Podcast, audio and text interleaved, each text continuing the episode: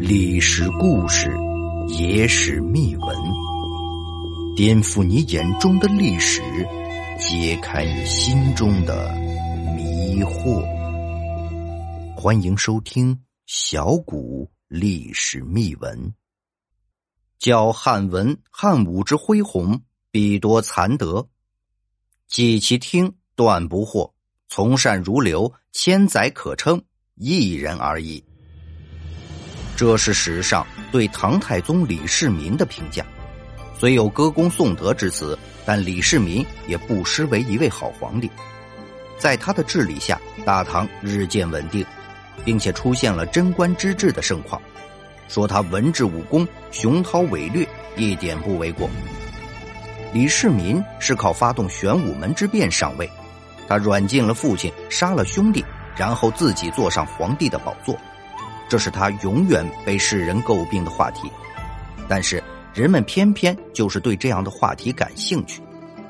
更让人津津乐道的是，李世民霸占弟媳杨氏时，长孙皇后为何不劝阻？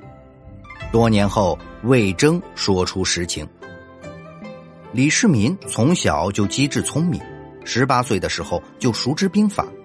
用疑兵布阵打了一个漂亮的以少胜多的战役，之后他一直跟随父亲李渊身边，为他出谋划策，包括李渊晋阳起兵，也是在他的怂恿之下。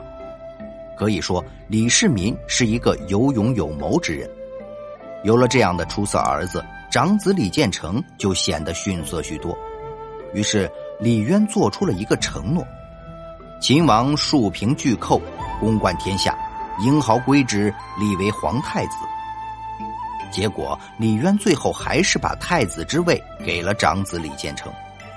按照古代立嫡立长的继位原则，李世民也无话可说，只能怪父亲食言在先。这些李世民都可以忍，但他的哥哥李建成不能忍，一直担心自己的位子被李世民挤掉，就和另一个弟弟李元吉合谋要除掉李世民。刀都架到脖子上了，李世民还如何能忍？于是先下手为强，发动了玄武门之变，软禁了父亲，杀了兄弟二人，还霸占弟弟李元吉的妻子杨氏，成为他在历史上无法抹去的污点。李世民登基后，便立了自己的结发妻子长孙氏为皇后。别看长孙皇后只是一介女子，可她却是李世民的得力助手。李世民还是秦王时，屡遭太子党的排挤。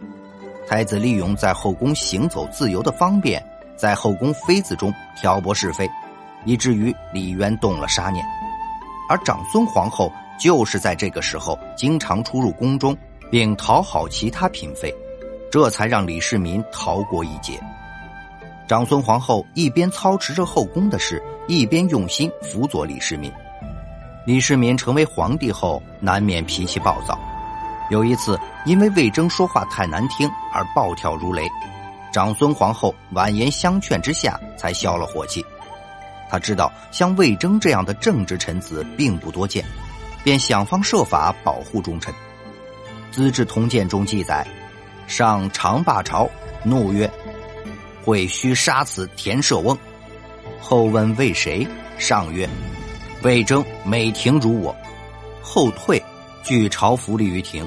上惊问其故，后曰：“妾闻主名臣职，今魏征之由陛下之名故也，妾敢不贺？”上乃曰：“足见长孙皇后也是李世民的一面镜子。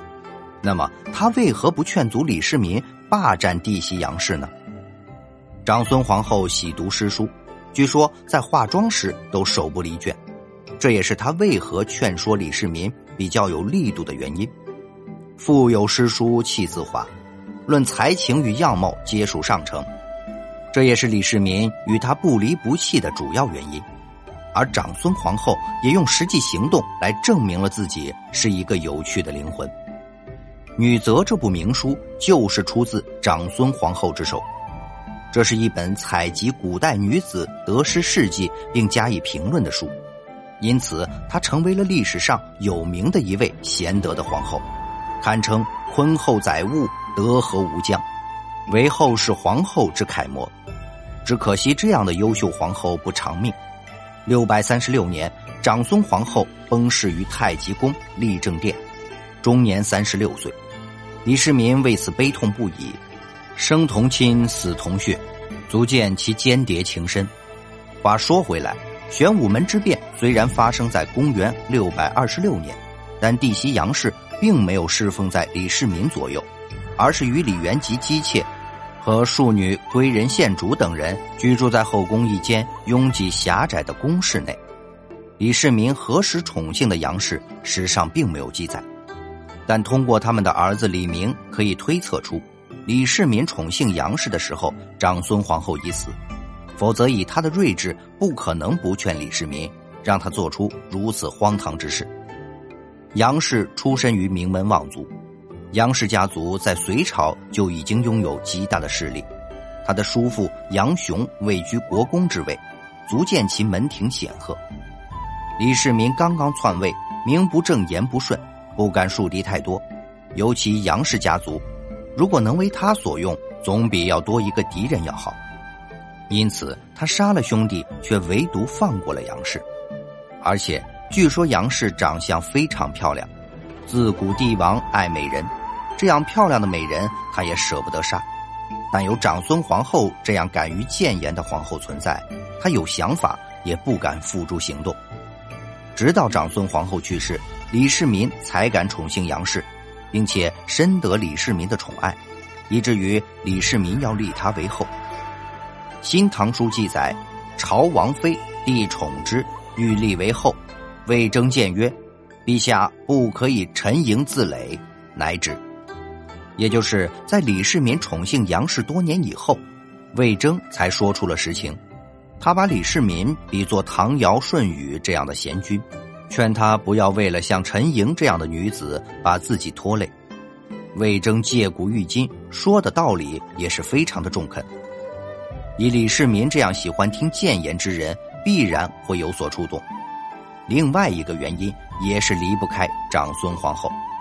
当初魏征把他气得想要杀之后快时，长孙皇后耐心劝他说：“魏征这样的人才难得，听得去别人的话才是好皇帝。”因此，鉴于魏征的直言，还有自己与长孙皇后之间的感情，李世民这才打消了立杨氏为后的念头。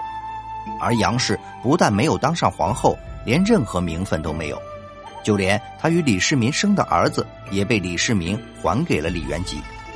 可想而知，李世民对于这个弟媳的尴尬身份还是非常在意的。说来说去，杨氏都是朝堂变换的牺牲品，好在有几分姿色而保全了性命，否则以李世民对那两个兄弟的恨意，早都杀之而后快了。兄弟的儿子都被他杀光，就是最好的证明。从一个女人的角度来讲，能在后宫里苟且偷生就已经很不错了。如果真的坐上皇后的位子，可能会死得更惨。李世民在位是臣民之福，虽然身上有历史污点，但丝毫不影响他的人设。回顾中国历史上，手上沾满鲜血的帝王不在少数，否则又哪来“最是无情帝王家”之说呢？好在李世民继位后圣德贤明，他的一生功大于过。所以他的事迹在史册上才有了光辉的一页。